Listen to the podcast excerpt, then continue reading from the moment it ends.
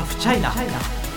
5分でわかる中国ニュース毎回素敵なゲストをお呼びしてますが今回ちょっとかなり新しいというか他の日本のメディアでもないんじゃないかなという取り組みでございますあのこのラジオをお聞きいただいている方大なり小なり中国に、えー、興味をお持ちの方だと思うんですが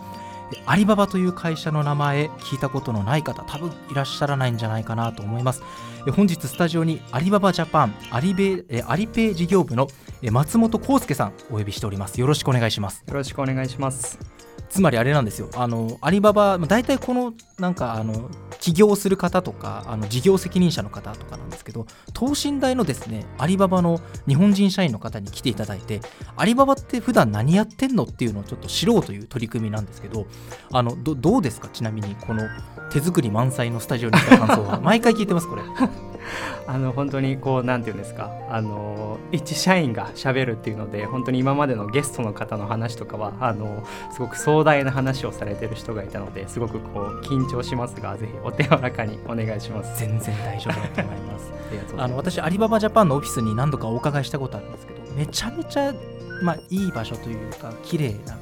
感じじゃないですかあのごめんなさいねこんなところにお呼びして。とんでもないです。はい。素敵な本当にあのオフィス自体あの学校になってるので、はい、はい、すごくぜひも明日にも取り替えてほしい、はい、まあ、あの松本さんがですね、えー、静岡県のご出身私も静岡に縁がある人間なんですけど、えー、2016年に、えー、新卒としてアリババジャパンに入社なさったということなんですがこれなんか私珍しいように思うんですよ。なんでアリババっていうのをちょっと最初にお伺いしちゃいたいんですけど。はいはいはい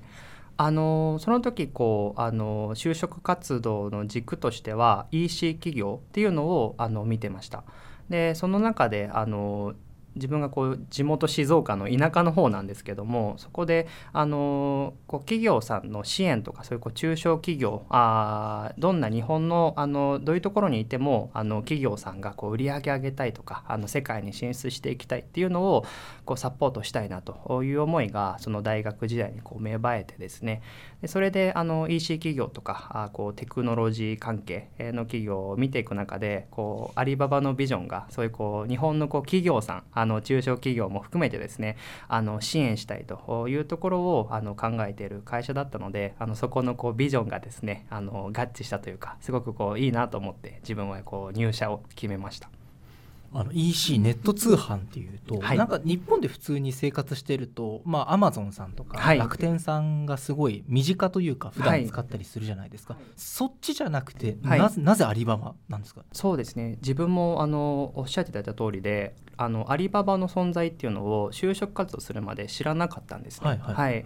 ただその中であの説明、とかこう社長の話を聞いていく中であの日本企業があのこう海外に販路開拓したいとかであとは今やってるようなこうインバウンドで売上こう拡大を目指すっていうところをあの考えていてですねであの他の企業さんももちろんそういうところってすごく考えられてらっしゃると思うんですけどもビジョンの一番コアな部分がそのこう日本企業があのいかにこうテクノロジー使って売上拡大できるかっていうところにあのすごく重きを置いていたのでそこが自分はすごく共感しました。アリババっていうと例えばあの天猫ですよね。天井の天に動物の猫、はい、ティーモールとも言いますけど、はい、あれを使って例えば中国のお客さんに物を売ったりする。越境 EC とかいろんな方法を今やってると思うんですけどはい、やっぱりその中国への販路開拓っていうのは頭に大きかったですか？イメージとして。そうですね。あのその時の事業としてこうアリババドットコムというサービスもあのもう一つあったんですけどもそちらの方はあの世界中のあのバイヤーとあとは日本のこうサブライヤーをつなぐというところでどちらかというとグローバル、はい、でもう一つはその天然このようにあの、えー、中国と日本をつなぐっていうところもあってそちらの広いものもあれば特化しているものもあのあったりしてその、えーと、全体に自分はその興味を持ちました。はい、中国だけじゃなくてグローバル。アリババドットコムってやっぱなんかアリババの一番最初の形みたいな感じですよね。そうですね。一番最初に、はい、今はそのタオバオとか、まあ、あれは C2C ですけどとかが話題になってますけれどもでアリババを目指されたっていうわけなんですけどす。ごい気になるのがなんか入社試験って大変そうな感じがしたんですけどあなんか結構そのグーグルの入社試験みたいな結構話題になってるんですあアリババってどんなことどんな感じだったんですか？はいはいはい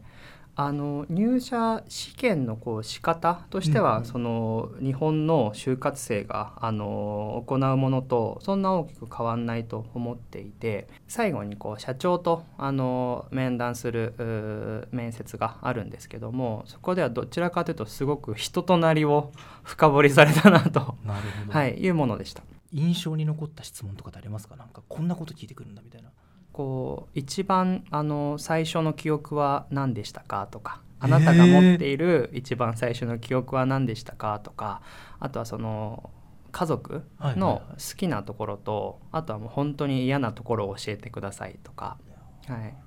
あとはその生きてきて、えー今まで話してくれたあの30分ぐらい経ってですねはいはいそれをまとめてこう一貫してることは何だったんですかというようななんかこうあのスキルとかそういうのをあのあ問われるというよりも何かこう過去からあのすごくこう掘り起こされるような、はい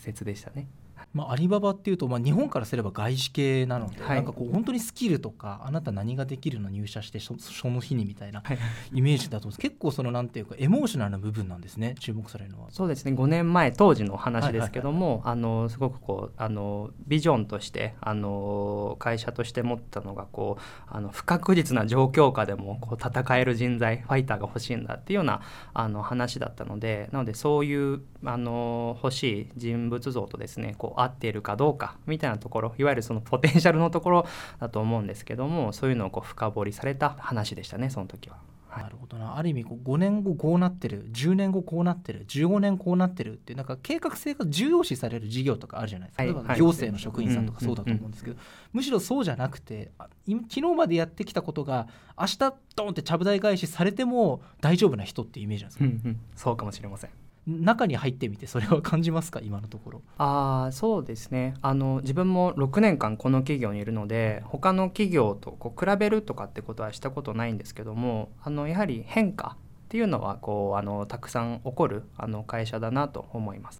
よくその中国のそのビジネスの速さみたいなものまあ、中国速度とかうん。チャイナスピードって言うじゃないですか、日本企業って、まあ、典型伝統的に日本企業ってこう決済を積み上げていって、はいはい。2ヶ月後に社長から OK 出てじゃあやりましょうってなる、はい。でもその頃にはもう中国の横から出てきたライバルに全部それ取られちゃってるみたいなことがあると思うんですけど、はい。今アリペイの事業をなさっている、はい。中国のアリペイの、まあ、おそらく事業部ともコミュニケーションがあるんだと思うんですけど、はい。スピード感みたいなものっていうのはどうですか？やってて。そうですね。あのやはりこう感じます。であの新しい例えば技術が出てきた時とか新しいこうやり方があの中国のあの本社側でこう出てきた際にじゃそれをこう日本で、えーいかにこうあのうまくあのお客さんにこう届けられるかあみたいなことはします。なのであの新しいのが出てきて新しいものってどんどんどんどんこう改善サイクルを回していかなくちゃいけないのでそのサイクル自体があのおそらくこう自分とか日本企業からするとすごく変化の早い、あのスピーディーなあのサイクルなんだなっていうのは思います。うん、とはいえそのまあ会社でやってることなんで上の人の OK が出ないと動けない部分ってどうしてもあると思うんですけど、はいはい上の人とは結構どうですか？フラットに話せる感じなんですか？それは。あチーム内ですかね。そうですね。はい、はい。あのそれは本当にこうフラットだと思います。はい、あのもちろんこう年齢も違いますし、まあ、役職みたいなのも違うと思うんですけど、あのどちらかというとみみんなが意見を持つっていうことが求められてるなっていうのは自分は感じるのであのそこはこうフラットに意見交換をあのさせてもらえるあの環境だなと思ってそれは新卒の時からこうありがたいなと思いながらあのこう仕事とかはしてきました。私結構前が結構伝統的な超伝統的なはい。日本のメディアにいたので、ええあの上の人に話しかけるのも本当崖から飛び降りる覚悟でですね すいませんただいまお時間よろしいです。か後ではいすいませんみたいな感じだったんですけど それは結構羨ましいですね。なんというか。はい。わかりました。あのまあ今アリババに入られて6年目ですか？そうですね。になはいると思うんですけども、社内ってなんていうか入って驚かれた、はい。まあ、ルールとか雰囲気とかはい。習慣みたいなものってあはいはい。ります、、驚きは、まあ、徐々にこうあのもう暮らしていく中でもう全然こう出てこなくなったんですけど な慣れてきたんですそうですね。あのやはりこう中国の人たちがもう半分ぐらいはい。あの働いてる中でいるのであのそこのこうみんなが持ってる雰囲気みたいなのはもしかしたら他のあの日本の企業とはあの違うところは多いのかもしれないです。アリババさんっていうとあの社員のための日みたいなものがあったじゃないですか、確かあの SARS が、えー、と元になっててでそれであそうですね。社員が頑張ったみたいな部分があったりとかいろんななんていうか特別な制度制度って言っていいのかなルールみたいなものがあると思うんですけど、アリババジャパンで暮らしててそういうものってのはありますか？そうですね。あの特にこう制度とかではないかもしれないんですけどあの中国のお祝いする日ってあると思うんですね。ね。国慶節とか春節とか、何かそういうタイミングであの会社からこうギフトが送られてきたりとかあのちまき食べなよみたいな。はいはいはいはいはい、で家族と過ごしてねとか一人暮らしの人はそれでこう栄養とってねみたいなのがあったりとか。であとはそのアリであの5月10日のイベントの時はあのあちょっとこうスペースにですねあのタピオカを置いて、はいでなんかこう映画が流されてたりとかあのしてですね。でそこにこう家族も招いていいよみたいなあの雰囲気であのあったかい感じかもしれないですね。すごいアットホームな会社、まあ、もちろんね仕事は大変な部分もあるとは思うんですけど会社の雰囲気としてあったかいということで。そうです。であの手元にですね、あのアリババさんのホームページにはい。松本さんの一日のスケジュールみたいなの載ってるんですよ。はい。ありがとうございます。帰宅が夜7時半ってあるんですけど、はいはい。これは嘘じゃないですか。だって アリババってねあのまアリババだけじゃないですよ。でもやっぱ中国の、ね、メガ IT ってめちゃめちゃ忙しいことで有名なんですよ。はいはいはい。もうご存知の通り996朝9時から夜9時まで収録とか、はいはい。よくなんか深夜2時3時になってもう明かりがついてますみたいなうんうんうん。部分があると思うんですけどさすがにこれは嘘でしょ あの念を鳴らすと本当にそんな感じだと思い鳴らすす。ははい。い。なんか忙しい時はやっぱどなたでもこうあると思うんですけど、あの基本的にもう終電とかあの働くことってあのないですね。あそうなんはい。中国側になんか夜中突然連絡とか来ないんですか？これどうなってんの？みたいな。あのあまりないですね。なんかそういうこう中国側とそもそもあの頻繁に毎日やり取りするかっていうと自分たちは日本のあのお客さん向けのあの対応がメインなのであの中国からこう来るとなったら緊急事態えーの時はあのもちろん対応される方もあいらっしゃると思うんですけど自分は本当になんかそれだけ見るとこう働いてないかみたいに見られるかもしれないですけど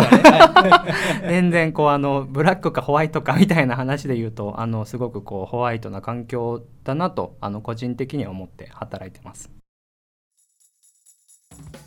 ありがとうございます。さあ、ここまであの松本さんの割と個人にフォーカスしたお話伺ってきましたけれども、あのなんていうか、まあ、アメリカにしろ中国にしろ、外資ってなんていうか、実力主義で冷徹なイメージ、皆さんもお持ちだと思いますよね。すごいエモーショナルな部分を重視なさってるっていうのは新しい発見でした。どうでもいいですが、私、NHK の入社試験受けたときにですね、あの履歴書にウルトラマン検定3級って書いて、最終面接で理事にマジで怒られたことがあるんですけれども、あの多分アリババなら個性になるんじゃないかなと思います。え次回はですね松本さんアリペイに関する事業をなさっていると思いますのでそこからアリババジャパンが日本で何をしているのかというところを、え深掘っていきたいと思います。